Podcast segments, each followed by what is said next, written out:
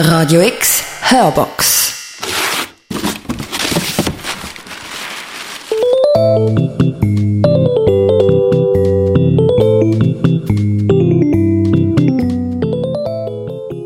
Über die sogenannte Balkanroute kommen Flüchtlinge via Griechenland, Bulgarien und Serbien nach Bosnien-Herzegowina an die Grenze zu Kroatien. Anstatt wie erhofft, über diesen Weg in ein EU-Land zu schaffen, werden sie in ganzen Gruppen über die Grenze zurückgeschoben und landen durch die sogenannten Pushbacks in prekären Situationen in Flüchtlingscamps. Zwei Frauen sind dort an der bosnisch-kroatischen Grenze und schildern in dieser Sendung von ihren Erlebnissen und Beobachtungen. Die Heike Schiebeck vom Bürgerinnenforum Österreich hat dort Ende März mit einer Menschenrechtsdelegation die Lage der Flüchtlinge auskundschaftet. Zusammen mit der Irina, die an der kroatisch-bosnischen Grenze als Freiwillige geschafft hat, ist im Mai 2019 die Sendung entstanden. Die Beiträge sind von der Sarah Pan zusammengestellt worden.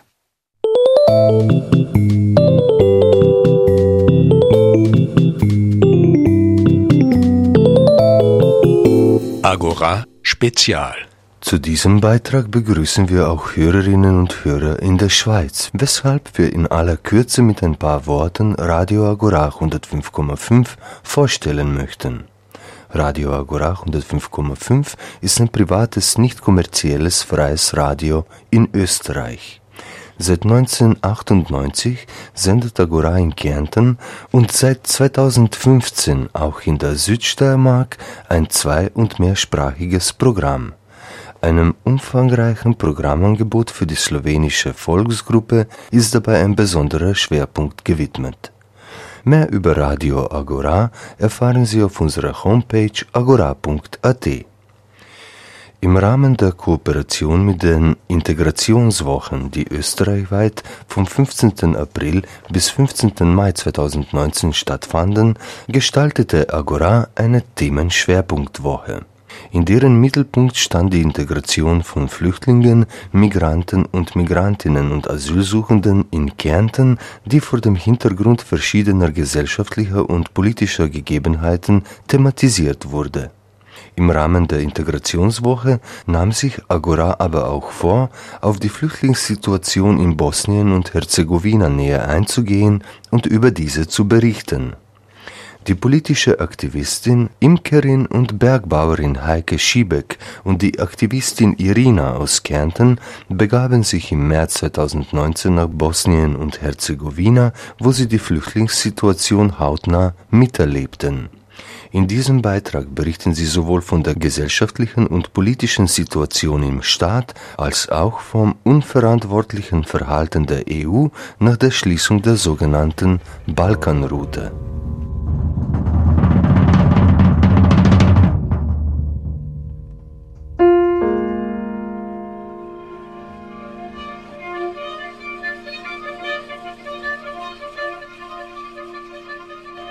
Nachdem einige EU-Mitglieder ihre Grenzen geschlossen und sich mit einem Zaun umgeben haben, bleiben die meisten Flüchtlinge, die auf dem Weg in die EU-Länder sind, in Bosnien und Herzegowina stecken. Diejenigen, die es bis nach Kroatien schaffen, werden von der kroatischen Polizei und staatlichen Behörden zurück nach Bosnien abgeschoben.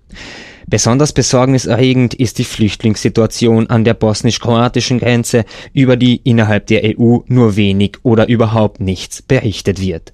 So sind zum Beispiel die bosnischen Flüchtlingslager Velika Kladuša und Bihać durch schlechte Lebensbedingungen und mangelnde Sicherheit gekennzeichnet. Das bestätigen im Gespräch auch Aktivistin Irina und Imkerin und Bergbäuerin Heike Schiebeck.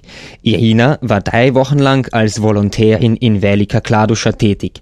Heike war im Rahmen einer Delegationsreise nach Bosnien und Herzegowina unter der Leitung des Europäischen Bürger- und Bürgerinnenforums mit der Flüchtlingssituation konfrontiert. Du bist noch immer sehr politisch engagiert. Ja, ich verstehe nicht, wie man nicht politisch engagiert sein kann, weil ich verstehe nicht, wie man nichts tun kann und weggucken kann. Wir haben den Klimawandel, der ist lebensbedrohlich für die Menschen und für die, das gesamte Leben auf der Erde. Wir haben die Biodiversität, die zerstört wird, ist auch lebensbedrohlich. Und wir haben Faschismus, der wiederkommt, mit Rechtsextremen in der Regierung, mit äh, Ländern, die schon äh, die Grundrechte ganz massiv einschränken.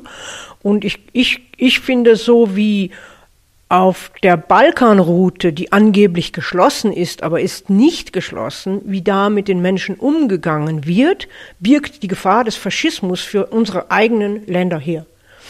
Also äh, die Schließung der Balkanroute birgt die Gefahr des Faschismus. Und das beunruhigt mich sehr, weil ich halt 14 Jahre nach dem Krieg geboren bin und mit dem Gedanken aufgewachsen bin, nie wieder Faschismus, nie wieder Krieg ist für uns im Blut drin, ja, so. Und jetzt sehe ich, äh, wie den Menschen, äh, äh, wie die Menschen geschlagen werden, wie die zurückgejagt werden, wie ihre, äh, wie ihre Rechte auf Asyl überhaupt nicht respektiert werden. Und das finde ich, das finde ich sehr, sehr beunruhigend. Und deswegen bin ich politisch aktiv, weil ich finde, wir können nicht einfach warten, bis das über uns hereinbricht. Wir müssen versuchen, das zu verhindern, was da kommt.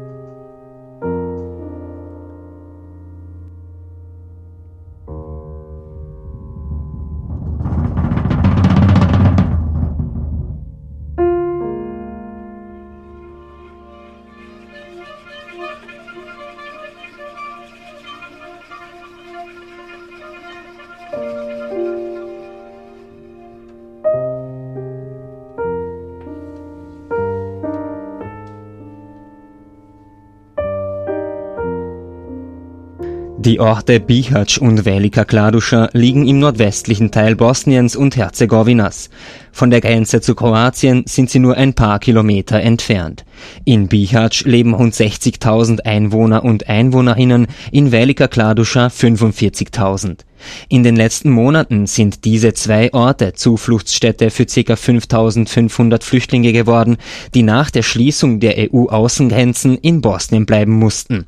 Heike Schiebeck erzählt, was sie dazu bewegt hat, nach Bosnien und Herzegowina zu fahren. Ja, ich habe das selbst organisiert, weil äh, zwei Freundinnen von mir ähm, sechs Wochen lang in Velika Kladuša, das ist an der bosnisch-kroatischen Grenze, ganz im Nordwesten von Bosnien, haben diese zwei Freundinnen Freiwilligenarbeit geleistet, weil sie gehört haben, dass dort äh, ganz viele geflüchtete Menschen festsitzen und nicht weiterkommen und unter ganz, ganz schlechten Bedingungen dort leben. Und diese Freundinnen haben, mit denen hatte ich dann Kontakt und ich habe darüber erfahren, was dort passiert und Insbesondere, dass die kroatische Grenzpolizei die Menschen, die über die Grenze versuchen, weiter zu flüchten Richtung Norden und Richtung Italien, äh, diese Menschen zusammenschlägt, sie prügelt, ihnen die Smartphones zerstört und das Geld wegnimmt und sie zurückjagt nach Bosnien. Und äh, sie müssten eigentlich als Polizei diese Menschen registrieren und wenn die Asyl ansuchen wollen, müssten sie diesen Asylantrag entgegennehmen. Und das machen die nicht. Und dann sind die wieder in Bosnien, in Velika Klauduscha oder in Bihać. Und dort gibt es so provisorische Lager, die dann in aller Eile eingerichtet wurden. Und ich bin dann einmal hingefahren und habe so, wir haben so ähm, Kleider und Schuhe gesammelt und habe die hingebracht. Und äh, habe dann eben die Idee gehabt, dass wir als Delegation dahin fahren, um diese Zustände in diesen Orten also besser bekannt zu machen, weil mich wundert, dass in österreichischen Zeitungen und Medien ganz, ganz wenig darüber berichtet wird. Ja. Wir hören viel über die Mauer, die der Trump baut äh, an der Grenze zu Mexiko. Aber hier zum Beispiel, ich lese den Standard jeden Tag und da gibt es über die Frage in Bosnien ungefähr alle drei Monate einen Artikel. Und ich finde das sehr wenig, weil die bosnisch-kroatische Grenze nur 250 Kilometer von der österreichischen Südgrenze entfernt ist. Und diese Grenze ist die EU-Außengrenze, weil Kroatien ist ja EU-Mitglied und die EU hat die, dieses, diese Vision von der Festung Europa, dass er ihre Außengrenzen stark befestigt und die kroatische Grenzpolizei bekommt viel Geld, also im Zeitraum 2014 bis 2020, um diese Grenze zu befestigen. Auch Frontex, also die EU-Agentur für den EU Außengrenzenschutz ist dort äh, unterwegs. Seit Frontex dort agiert, kommen wirklich fast keine Flüchtlinge mehr durch. Und die Methoden, die dafür angewandt werden, sind völlig illegal. Also man bezeichnet diese Methode Pushback, also Rückschiebung ähm, in Gruppen. Das, ist, äh, das entspricht nicht äh, dem, den europäischen Gesetzen und Rechten. Und äh, ja, ich finde, das muss man bekannt machen und das muss aufhören. Die Flüchtlinge kommen auf der sogenannten Balkanroute nach Europa. Durch Griechenland, Bulgarien und Serbien hoffen sie, es in die EU-Länder zu schaffen. Die bosnischen lokalen Behörden und die EU-Kommission berichten von mehr als 24.000 Flüchtlingen im Vorjahr. Sie flüchteten zumeist aus Pakistan, dem Iran, Syrien, Afghanistan, Irak, Algerien, Bangladesch und Eritrea. Dem Bericht der EU-Kommission Migration and Borders Commission awards additional 305 million euros to member states under pressure ist zu entnehmen, dass am Ende des Jahres 2018 Kroatien aus diesen Mitteln von der Kommission 6,8 Millionen Euro zur Verfügung gestellt wurden dass am Ende des Jahres 2018 Kroatien aus diesen Mitteln von der Kommission 6,8 Millionen Euro zur Verfügung gestellt wurden. Damit sollte das Grenzmanagement an den EU-Außengrenzen und die uneingeschränkte Einhaltung der EU-Auflagen verbessert werden Konkret sollte die Finanzierung dazu beitragen, die Grenzüberwachungs- und Strafverfolgungskapazitäten von zehn Grenzpolizeistationen durch die Bereitstellung von Taggeldern, Überstunden, Entschädigungen und Ausrüstung zu stärken. Es wurde laut Bericht auch ein Überwachungsmechanismus eingerichtet, um sicherzustellen, dass alle an den EU-Außengrenzen angewandten Maßnahmen verhältnismäßig sind und in vollem Umfang den Grundrechten und den EU-Asylgesetzen entsprechen bis heute beläuft sich die von der Kommission für Kroatien bereitgestellte Gesamtfinanzierung für Migration und Grenzmanagement auf fast 23,2 Millionen Euro. Zusätzlich erhält Kroatien knapp 108 Millionen Euro, die von der EU im Rahmen der nationalen Programme des Asyl-, Migrations- und Integrationsfonds und des Fonds für die innere Sicherheit für die Jahre 2014 bis 2020 zugewiesen wurden.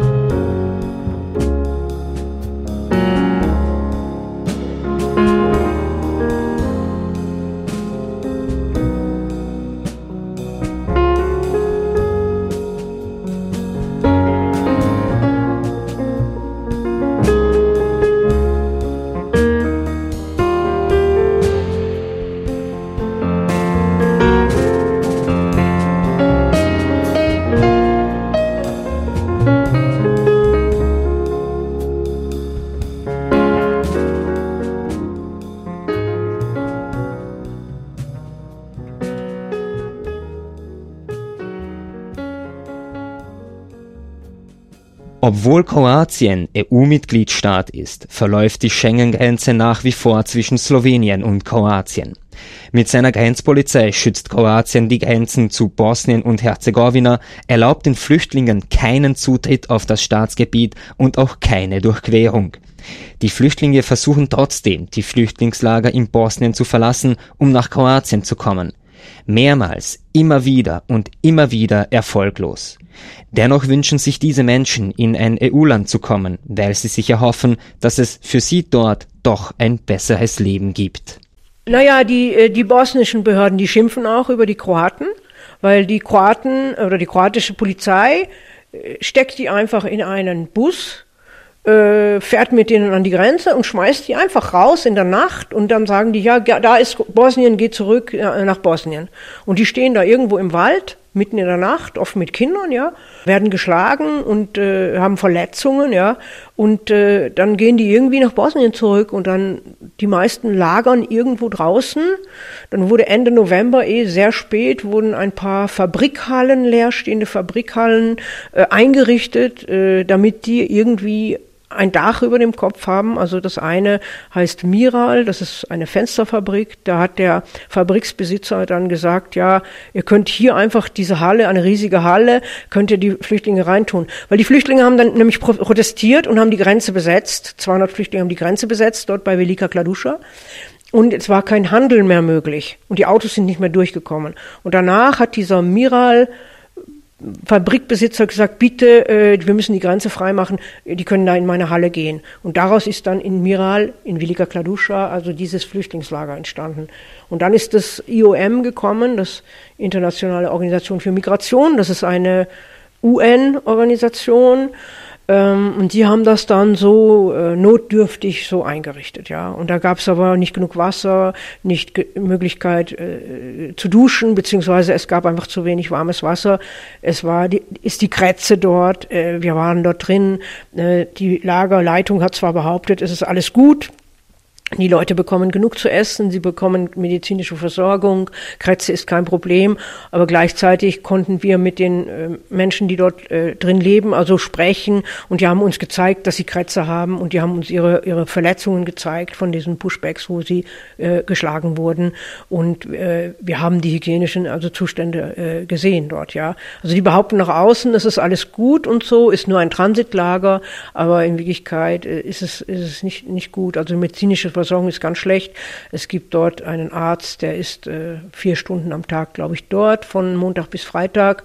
Ähm, äh, und der gibt immer die drei gleichen Medikamente, haben, haben die gesagt. Und wenn am Wochenende ist niemand da. Also da ist nichts. Und da war ein Zelt vom, vom Halbmond, also diese wie Rotes Kreuz, ähm, roter Halbmond, Halbmond, und da war nichts drin also war in dem Lager. Und das Lager ist geschlossen, wir durften keine Fotos machen. Die Flüchtlinge dürfen rein und rausgehen, die haben so eine Karte. Ähm, wir durften da nur rein, wir haben angesucht, eine, eine Genehmigung und die haben wir auch bekommen. Aber das ist. Von wem? Das ist die vorgesetzte Stelle in Sarajevo vom IOM, also IOM. Ähm, wir haben das sehr leicht bekommen, aber wohl auch, weil wir als Europäisches Bürgerinnenforum eine eine Organisation sind. Ich kenne Journalistinnen aus Sarajevo, auch von Are You Serious? Ähm, die hat mir hat einen ganzen Bericht geschrieben für die Heinrich Böll Stiftung über die Lage der Flüchtlinge in, in Bosnien und Nijara heißt sie und die hat gesagt, sie ist noch nie in ein Flüchtlingslager reingekommen und es wurde auch nicht begründet, warum sie keine Genehmigung bekommen hat. Also Leute, die irgendwie so kritisch berichten, die äh, kriegen keine Genehmigung und wir kommen aus dem Ausland und deswegen haben wir das halt auch so offiziell äh, gemacht, dass wir da, dass wir da rein können, ja. Also das ist die Lage in, in, in diesen Lagern.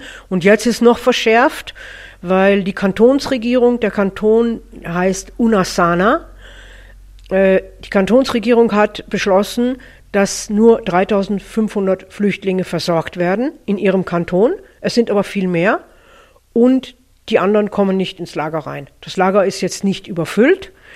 Ähm, sie haben dort immerhin ein Dach über dem Kopf und, äh, und äh, ein Bett, ja. Äh, auch wenn es nicht jetzt besonders gute Bedingungen sind, ist trotzdem besser, als draußen im Wald zu schlafen, wenn es kalt ist.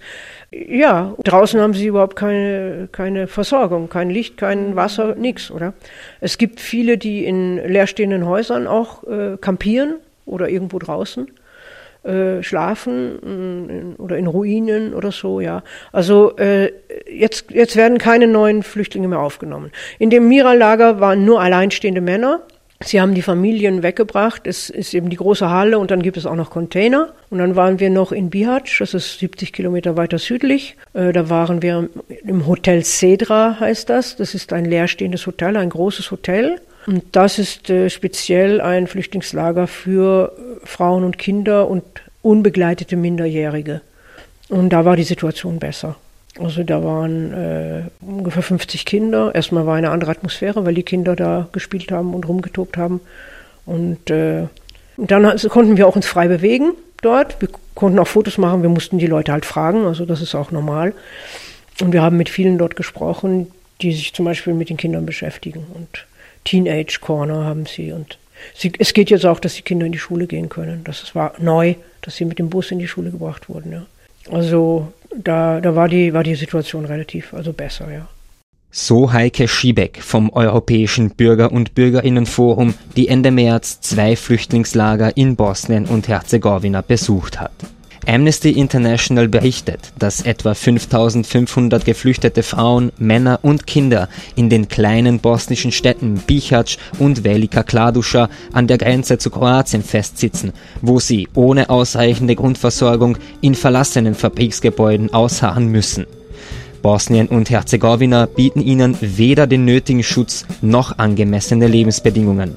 Sie wohnen in provisorischen Lagern, ohne warmes Wasser, ohne ausreichende medizinische Versorgung und ohne genügend Lebensmittel.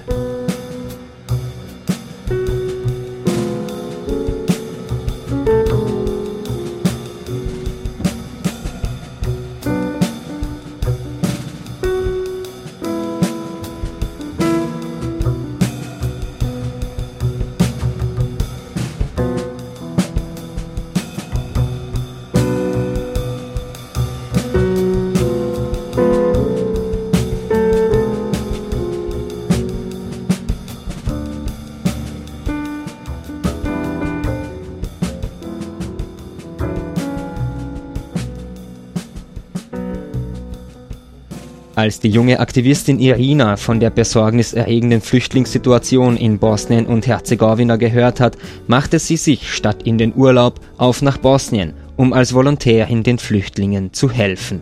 Genau, bin dann äh, mit einer Freundin gemeinsam dann relativ ziemlich spontan ähm, nach Bosnien gefahren, von einem Tag auf den anderen. Ähm, genau, weil wir einfach uns gedacht haben, wir können nicht auf Urlaub fahren, wenn wir wissen, dass es da so krass zugeht. Und wir müssen uns das anschauen und wir müssen schauen, ob sie uns brauchen. Und haben dann eigentlich vorgehabt, eine Woche zu bleiben, aber weil Hilfe so nötig war, sind wir drei Wochen geblieben. Und ja, wir, also wir sind runtergekommen und kurz bevor wir kommen sind, wir waren in Velika Kladuscha in der Stadt und auch ums Camp rum und genau. Und es, es ist so, dass es, es hat Strukturen geben, dort äh, die Flüchtlinge zu unterstützen, Grund zu versorgen mit Kleidung und Essen und so, halt das Nötigste. Und kurz bevor wir kommen sind, sind diese Strukturen mehr oder weniger zerstört worden weil das eben kriminalisiert worden ist, dass da ähm, Hilfe geleistet wird und ähm, ausländische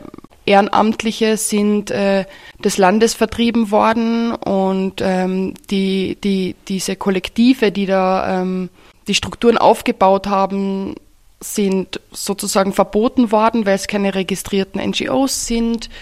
Und dann haben sie aber, also sie versuchen auch schon länger, sich in Bosnien registrieren zu lassen als NGOs. Das ähm, dauert aber ewig, weil es äh, die Behörden nicht unbedingt interessiert, dass das schnell geht. Genau, und wir sind dann runtergekommen und es war eigentlich sozusagen nichts da. Und wir haben dann unser Bestes getan, das wieder aufzubauen oder provisorisch Menschen zu versorgen. Also auf der Straße, es, uns haben die Flüchtlinge ja die ganze Zeit angesprochen. Wir gehen durch die Straßen und da kommen sie, Sistra, Sistra, und, und, und, und sagen, sagen, sie brauchen Schuhe oder sie haben Hunger oder sie brauchen einen Schlafsack, weil ihnen kalt ist in der Nacht. Und dann haben wir schnell ähm, eben so angefangen, ähm, so Sachen zu verteilen auf der Straße eigentlich. Aber alles immer ein bisschen so versteckt, weil uns das eigentlich nicht erlaubt worden ist. Wo habt ihr geschlafen? Bevor wir kommen sind, haben alle Freiwilligen in so ein Freiwilligenhaus geschlafen, das äh, von dem einen Kollektiv gemietet worden ist. Ähm, das ist aber eben kurz bevor wir kommen, sind halt irgendwie auch verboten worden, weil da ist die Polizei gekommen und hat gesagt, ah, ihr seid Freiwillige, ihr dürft da nicht sein. Und dann, dann haben, haben, hat dieses Kollektiv halt auch Angst gehabt und deswegen haben wir zeitweise im Hostel geschlafen. Genau, und später dann ähm, selber sehr provisorisch im Kleidungslager. Auch ohne Strom und ohne Wasser. Und es war, war, war schon eine sehr intensive Zeit, ja, genau. Also sicher hätte man weiter im Hostel schlafen können, aber jeden Euro, den ich für Übernachtung zahle, kann ich nicht für Essen für die Flüchtlinge ausgeben. Also das ist, ist halt auch so, dann, dann schon lieber selber mit dem Schlafsack irgendwo und, und, und, und mehr Ressourcen für die richtig wichtigen Sachen. Und, und das hat sich in unsere drei Wochen unten hat sich sehr viel verändert. Also ähm, am Anfang haben wir versucht, die Kleidung, also es, es gibt ein großes Kleidungslager, ähm, haben wir versucht, das so zu sortieren, dass wir da schnell Zugriff drauf haben ähm, und dass wir da System reinbringen. Ähm, genau, und dann haben wir angefangen mit diesen wilden Verteilungen auf der Straße, dass wir einfach echt das Nötigste so schnell wie möglich ähm, verteilt haben. Und ähm, kurz bevor wir dann abgereist sind, ha, ha, haben sich die alten Strukturen sind, ha, haben sich wieder, haben wieder angefangen. Also es ist, es hat dann so einen Free Shop gegeben, der jeden Tag offen hat, ein paar Stunden und wo, ähm, wo es ein System gibt mit einer Registrierung und wo man sich dann ähm, Unterhosen, Socken und noch ein, zwei andere Kleidungsstücke holen kann. Ähm, zusätzlich hat wieder das Restaurant aufgemacht, wo ähm, jeden Tag eine Mahlzeit, eine warme Mahlzeit ähm, allen, die das brauchen, ähm, geben wird. Genau, und, und das finanziert sich alles aus, aus Spenden aus verschiedenen Ländern oder von Stiftungen. Dann hat es Gott sei Dank wieder angefangen, weil das einfach sehr wichtige Struktur ist, um, um einfach systematisch ein bisschen was ähm, die Leute zu geben. Bürokratische Hürden, unzureichende Rechtshilfe und beschränkte Verwaltungskapazitäten verhindern auch, dass potenzielle Asylsuchende eine Chance haben, in Bosnien und Herzegowina ein Asylverfahren zu durchlaufen.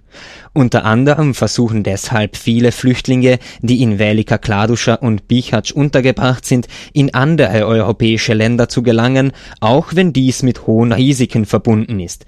Die, die sich auf den Weg begeben, werden an der Grenze zwischen Kroatien und Bosnien und Herzegowina regelmäßig aufgegriffen und abgeschoben, häufig gewaltsam. Ihre Asylanträge werden erst gar nicht aufgenommen. Heike Schiebeck erzählt. Die eine Sache ist, dass, äh, dass es nicht stimmt, äh, dass die äh, Menschen nicht in Bosnien oder Kroatien bleiben wollen. Es wird immer behauptet, die wollen weiter, die wollen nach Deutschland, nach Österreich. Erstmal nach Deutschland und Österreich wollen, glaube ich, gar nicht mehr viele, weil das ist alles so restriktiv inzwischen. Dann sitzen sie da jahrelang in irgendeinem Heim und dürfen nicht arbeiten. Das hat sich ja auch herumgesprochen, ja. Also viele wollen halt nach Italien, wahrscheinlich auch, weil wenn man eine bisschen dunklere Hautfarbe hat, fällt, fällt man in Italien auch nicht so auf, ne? Wie in Österreich, ne? Also der ganze arabische Raum, das ist ja doch auch dunkle, äh, dunkle Augen, dunkle Haare, ein bisschen braun, äh, Gesichtsfarbe, fällt auch nicht so auf. Ne? Und äh, was man tun kann, ich meine, das wäre mal das eine, dass äh, die EU äh, Druck ausübt auf das kroatische Innenministerium, dass sie Asylanträge entgegennehmen dass äh, Menschen, die Asyl ansuchen wollen in Kroatien und dort bleiben wollen, dass sie das auch äh, machen können. Und in Bosnien ist kein EU-Land, aber könnte man auch äh, äh, irgendwie auch helfen vielleicht, ja? Allein zum Beispiel mit Übersetzern, die von Farsi oder Arabisch übersetzen, ja. Äh, dann ist es, ist es ein Skandal, es ist ein, ein Menschenrechtsskandal, was die kroatische Grenzpolizei mit den Flüchtlingen macht, dass sie sie verprügelt und zusammenschlägt und in einen Bus stopft, wo sie fast keine Luft kriegen. Es sind richtig Foltermethoden. Also zum Beispiel wird im Winter dann die Klimaanlage eingeschaltet, sodass denen noch kälter wird und die schlottern da drin oder sie werden an die Grenze zurückgebracht äh, und der Fahrer fährt so wild wie möglich, dass allen schlecht wird, dann müssen sie sich übergeben im Bus und solche solche Methoden werden da angewandt. Das sind richtige Foltermethoden, ja. Oder sie müssen barfuß im Schnee äh, gehen, ja. Das war im Winter auch, ja. Ja, äh, und da äh, gibt es auch schon äh, Interventionen vom Europäischen Parlament. Also Milena Seitz aus Zagreb hat gesprochen und hat diese ganze Situation berichtet im EU-Parlament. Und es gibt auch EU-Parlamentarier, die einen Brief geschrieben haben an den Kommissar für Migration Ja, also es gibt da schon äh, Proteste, dass die EU äh, da auch ihre Verantwortung äh, wahrnehmen muss und äh, äh in, in, Kroatien schauen muss, äh, dass diese Zustände aufhören, dass diese illegalen Rückschiebungen aufhören, ja. Und das ist auf der politischen Ebene, ja. Und das nächste ist dann, dass dass wir vernünftiges Asylrecht brauchen, ja. Asylrecht ist Menschenrecht, ja.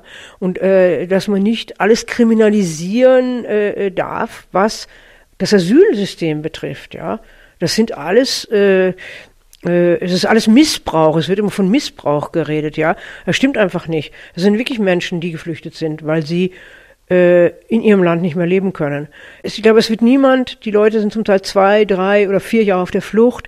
Es gibt Leute, die sind schon äh, äh, 20 Mal äh, zurückgeschoben worden, versuchen das immer wieder. Ich glaube nicht, wenn die zu Hause so gemütlich leben könnten, äh, dann würden die das machen. Die Leute sind unterernährt, abgemagert. Zum Beispiel eine Sache ist, wir haben hier in Österreich äh, Kleider gesammelt. Ich habe mich gewundert, warum nur Small und Medium. Wie ich gesehen habe, wie die Männer da aussehen, da habe ich verstanden, wieso. Weil die haben, manche haben 10 oder 20 Kilo auf der Flucht verloren, weil sie so schlecht ernährt sind, weil es so anstrengend ist, weil sie kein Geld haben und die ganze Zeit zu Fuß gehen. Sind die Schuhe kaputt und sind die Füße kaputt, ja. Ich glaube nicht, dass jemand, äh, der ganz gut in Afghanistan leben kann, äh, sich auf so eine Flucht macht äh, und wenn es ihm gut geht in Afghanistan, wird er auch wieder zurückgehen, weil es einfach viel zu hart ist, diese Flucht, ja. Äh, und das sind, das sind einfach Geschichten, die, die, die bei uns verbreitet werden, die äh, von unserer äh, Regierung, von Strache Kurz, äh, wird Propaganda gemacht gegen Ausländer die ganze Zeit.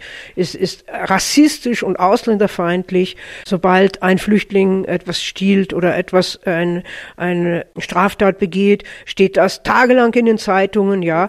Wie viele Frauen werden ermordet in Österreich von ihren eigenen Ehemännern oder in der Familie, ja? Ja, ja, von äh, die Mehrheit, ja. Und natürlich gibt es überall Leute, die äh, gewisses kriminelles Potenzial haben, aber das ist nicht bei den Flüchtlingen größer als bei Österreicher und Österreicherinnen oder bei bei anderen äh, Menschen aus anderen Ländern. Also und das wird das wird alles kriminalisiert, ja.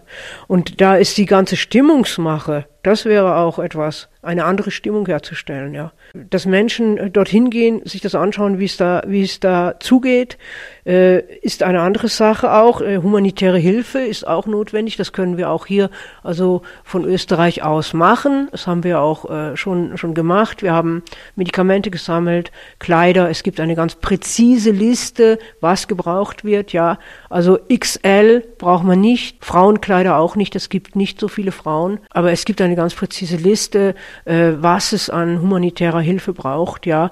Und äh, äh, das können, da können wir schon etwas machen und die die Fragen bekannt machen, damit mehr Menschen also davon davon Bescheid wissen, ist auch einmal ein erster Schritt, ja. Weil die Information ist, glaube ich, immer der erste Schritt, wenn man irgendetwas äh, verändern will. Ja. Die provisorischen Flüchtlingslager in Velika Kladuscha und Bihać können wegen der hohen Anzahl der untergebrachten Menschen keine menschenwürdige Unterbringung und Versorgung mehr gewährleisten. Volontärin Irina schildert die Gründe, warum so viele Flüchtlinge im Freien leben, ohne warme Bekleidung im Winter, ohne warmes Wasser und Stromversorgung. Die meisten, mit denen ich zum tun ha gehabt habe, leben nicht im Camp weil sie entweder nicht reinkommen oder nicht wollen. Und sie wollen nicht, weil, weil, weil, sie, weil sie die Umstände schrecklich finden. Weil teilweise ist mir auch von Gewalt im Camp erzählt worden ähm, und, und sie, sie leben lieber in, in so verlassene Rohbauten zusammen als, als im Camp. Und ähm, das, sind, das sind eigentlich fast ausschließlich ähm, alleinstehende Männer. Mit einer Frau habe ich, hab ich mehr zu tun gehabt, weil ähm, die hat ähm, Diabetes gehabt und die hat nicht gewusst, wo sie ihr Insulin herkriegen soll. Und dann habe ich das mit ihr gemeinsam angeschaut, wo wir das jetzt herkriegen können und bin mit ihr ins Krankenhaus gegangen, weil sie auch gesagt hat im Camp, also es ist keine Chance, dass sie im Camp versorgt wird.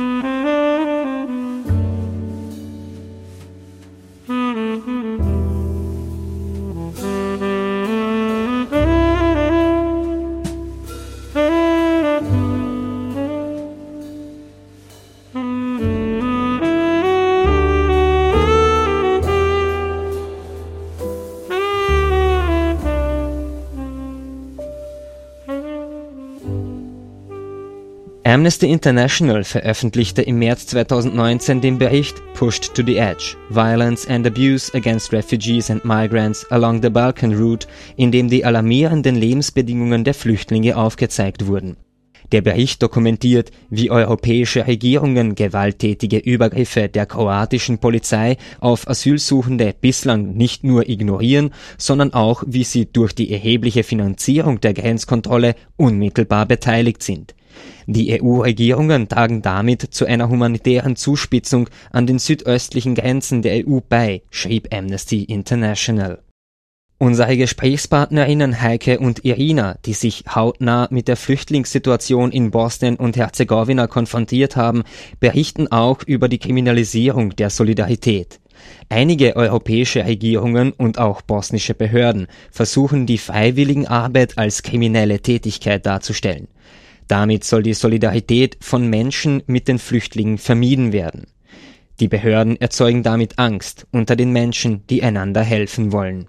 Dann hat es auch noch das gegeben, dass, also so, sie haben dann so diese, diese Visa eigentlich kontrolliert, was sie sonst aber nie kontrollieren. Also man braucht, äh, nachdem man drei Tage äh, in Bosnien ist, muss man so eine Whitecard machen. Ich als äh, Touristin ähm, müsst so eine Whitecard haben. Und es war aber auch recht schwierig, weil, weil wir eben im Hostel haben sie sich damit überhaupt nicht ausgekannt und haben das überhaupt nicht gewusst, wie das jetzt geht. Und, und, und der Vermieter von, von, von diesem Volunteershaus, der hat das auch nicht machen können, weil der Angst gehabt hat vor, vor der Polizei, dass wir nicht da sein dürfen. Und, und genau, und dann haben wir eigentlich, wenn wir mehr oder weniger gezwungen, alle drei Tage zur Grenze zu gehen, nach Kroatien und wieder zurück. Was da natürlich dann auch wieder sehr suspekt war. Und also wir haben, wir waren ständig, haben wir uns beobachtet gefühlt und haben, haben die ganze Zeit Angst gehabt, dass wir irgendwas machen, was, wo wir, wo wir dabei erwischt werden, was eigentlich,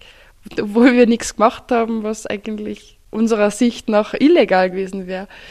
Genau, und also bosnische Einheimische ähm, dürfen anscheinend helfen und das ähm, hat uns dann auch zu so einer Geschichte gebracht, weil ähm, einer dort eben Einheimischer war, der dann eher unter seinem Namen diesen Free Shop wieder eröffnet hat. Die Geschichte ist, dass alle freiwilligen Helfer und Helferinnen, die dort sind, was nicht viele sind zurzeit, aber ja, Touristen sind, Touristinnen, die ihm helfen, weil er braucht Hilfe. Nicht, wir helfen nicht den Flüchtlingen, sondern wir helfen ihm. Das ist unsere Geschichte, wo wir versucht haben, uns dadurch zu schützen, was echt ein bisschen traurig ist, muss ich sagen. Bosnische Leute ähm, dürfen helfen, aber es ist auch ganz, ganz äh, schwierig, wo da die Grenzen sind, weil man darf auf keinen Fall jemandem eine Übernachtung geben, auf keinen Fall. Man darf niemanden im Auto mitnehmen, oder vielleicht schon, aber dann, also es ist alles auch so undurchsichtig, was man darf und was nicht. Also in manchen ähm, Notsituationen haben wir manche Leute mit dem Auto irgendwo hingeführt, wenn sie zum Beispiel so stark verletzt waren, dass sie nicht selber gehen haben können zum Camp. Wir haben sie zum Camp gebracht und haben aber Angst gehabt, dass wir, dass, dass, dass, dass uns die Polizei aufhaltet und uns bestraft dafür, dass wir jemanden nach Hause, also zum Camp bringen, obwohl die Person verletzt ist und haben uns dann teilweise in solche Situationen damit geschützt, dass wir das äh, per Video aufgenommen haben, diese Situation, wie es dazu kommen ist, wieso machen wir das gerade, um uns dann zu schützen, falls es zu irgendwas kommen wird. Und, und das ist echt äh, schlimm, dass auch innerhalb, also bei uns und auch die, die Bosnier und Bosnierinnen ganz viel Angst haben zu helfen eigentlich. Und das, das, ist, das ist ein Skandal.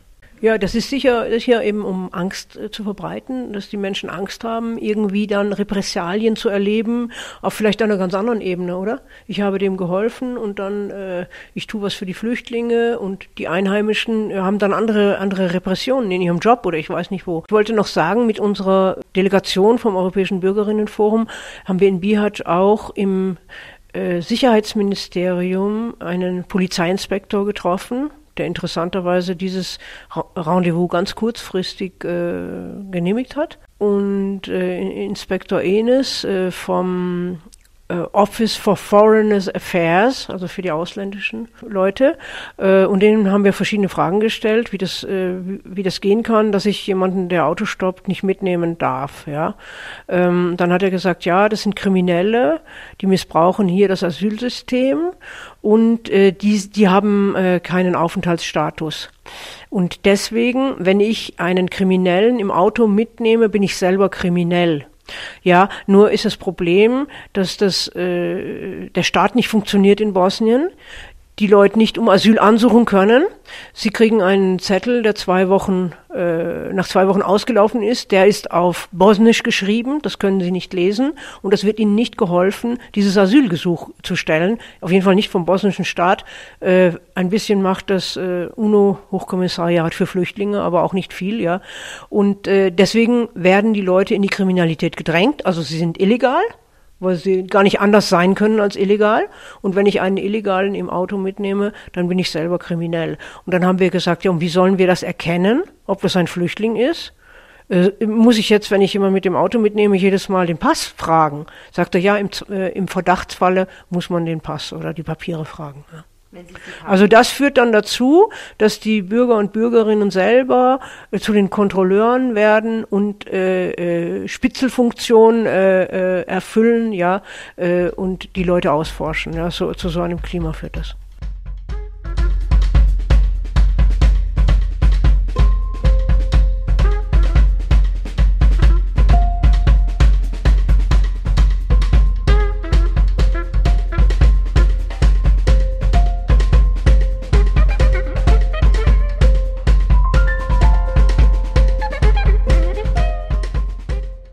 Im Frühling 2019 besuchten Irina und Heike zwei Flüchtlingslager in Velika Kladuša und Bihać in Bosnien und Herzegowina, um einerseits vor Ort zu helfen und andererseits um die prekäre Lebenssituation der Flüchtlinge aufzuzeigen.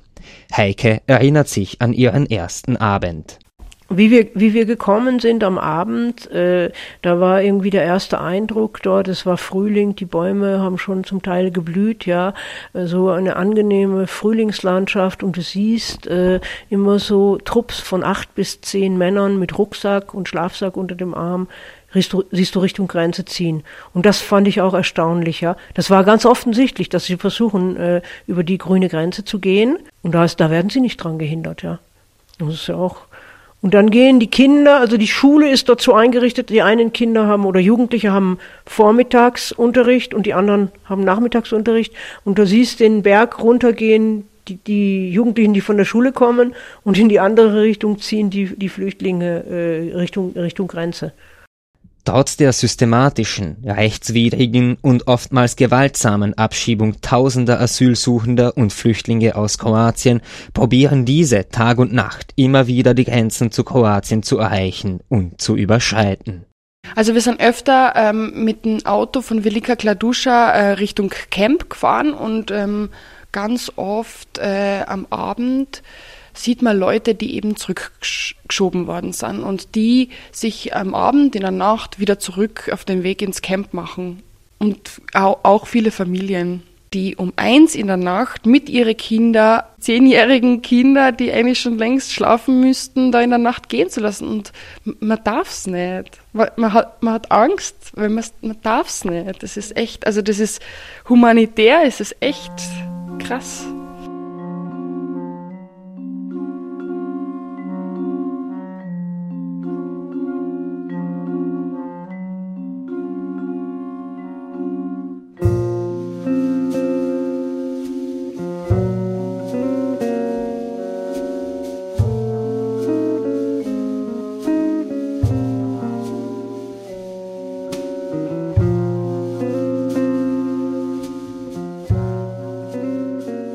Menschen, die vor bewaffneten Konflikten, Gewalt und Verfolgung von zu Hause fliehen, werden auf dem Weg nach Europa von der kroatischen Polizei laut Heike Schiebeck verprügelt, beraubt und in prekäre Verhältnisse nach Bosnien und Herzegowina zurückgeschickt.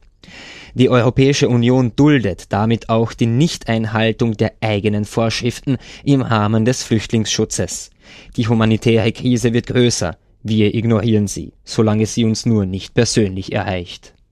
Ich bin wirklich der Meinung, dass diese Methoden, wie hier mit Menschen umgegangen wird, dass das äh, dass diese Grenzschließung auf dem Balkan, die ja nur dazu führt, dass die Menschen immer größere Risiken und immer schwierigere Flucht eingehen und immer äh, lebensgefährlichere Dinge unternehmen, also wie äh, übers Mittelmeer mit irgendwelchen Booten zu kommen oder dort sich irgendwie durchzuschlagen, ja, wo sie auf der Flucht dann äh, sterben, ja, unterwegs dass diese äh, Festung Europa und diese Schließung der Grenzen, dass die die Gefahr des Faschismus birgt, auch für unsere eigenen Länder. Und ich finde, das ist eine Warnung, in welche Richtung wollen wir eigentlich gehen, mit der EU, mit Europa, in welche Richtung will, will Österreich gehen. Ähm, ich glaube, dass äh, auch in den 30er Jahren äh, bevor der Faschismus kam äh, nach Deutschland und nach Österreich und in andere Länder, hat man das auch nicht so wahrgenommen und konnte sich das nicht so vorstellen. Deswegen meinen manche Leute vielleicht, dass ich übertreibe. Aber ich glaube, das können wir uns in der Geschichte anschauen, wie so etwas funktioniert. Und dieser Rechtsrutsch, den es da gibt in Österreich mit dieser Bundesregierung, der, der ist von Tag zu Tag. Und die äh, Dinge, die hier passieren, äh, die Grausamkeiten, die passieren, ja, die Unmenschlichkeit, äh, an die gewöhnen wir uns dann mit der Zeit. Und zuerst trifft es halt die Ausländer, die Flüchtlinge, die äh, religiösen Minderheiten und dann äh, trifft es die Nächsten und die Nächsten und dann trifft es alle. Und dann trifft es auch uns. Und äh, es ist sehr kurzsichtig zu denken, es betrifft mich ja nicht, ich kann ja in Ruhe weiterleben, also brauche ich nichts zu tun ich glaube, wir müssen den Anfängen wehren. Wehre den Anfängen.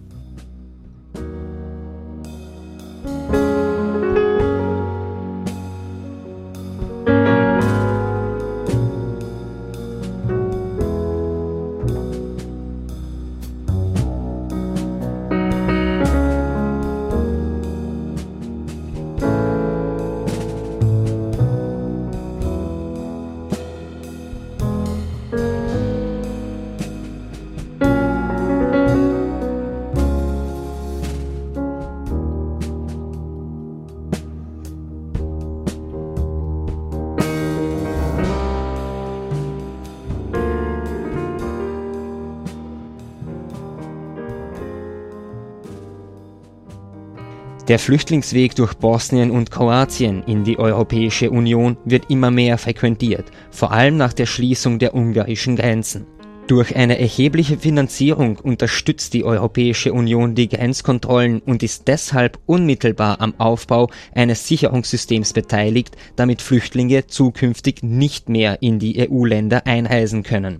Sie bleiben jenseits des Mediterranen Meeres oder finden sich wenn sie die Überquerung überleben, in provisorischen Lagern unter schlechten Lebensbedingungen am Balkan wieder. Sie dürfen nicht weiter. Es scheint so, dass Bosnien und Herzegowina ihre Endstation ist.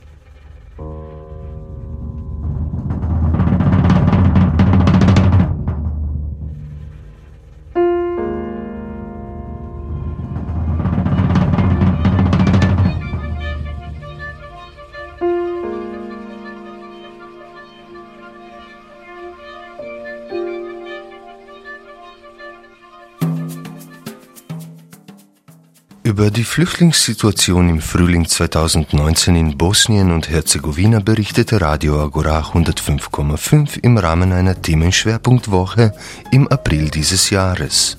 Gelesen haben Dorian Christoph und Tomasz Verdeu, Musikauswahl und Zusammenstellung Dragan Janius, Sendungsgestaltung Sarah Pan.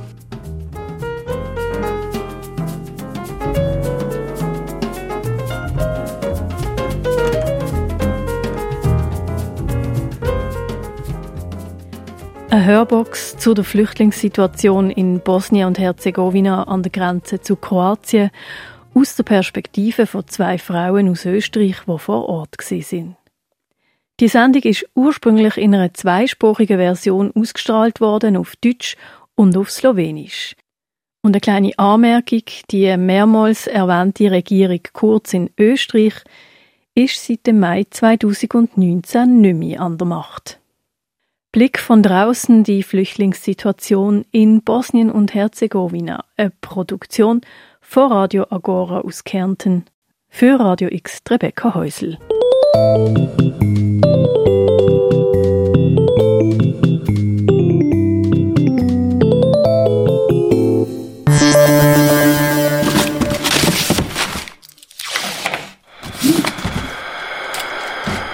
Hörbox. Immer am Samstagnachmittag am 4 und in der Wiederholung am Sonntagmorgen am 10 Hier auf Radio X.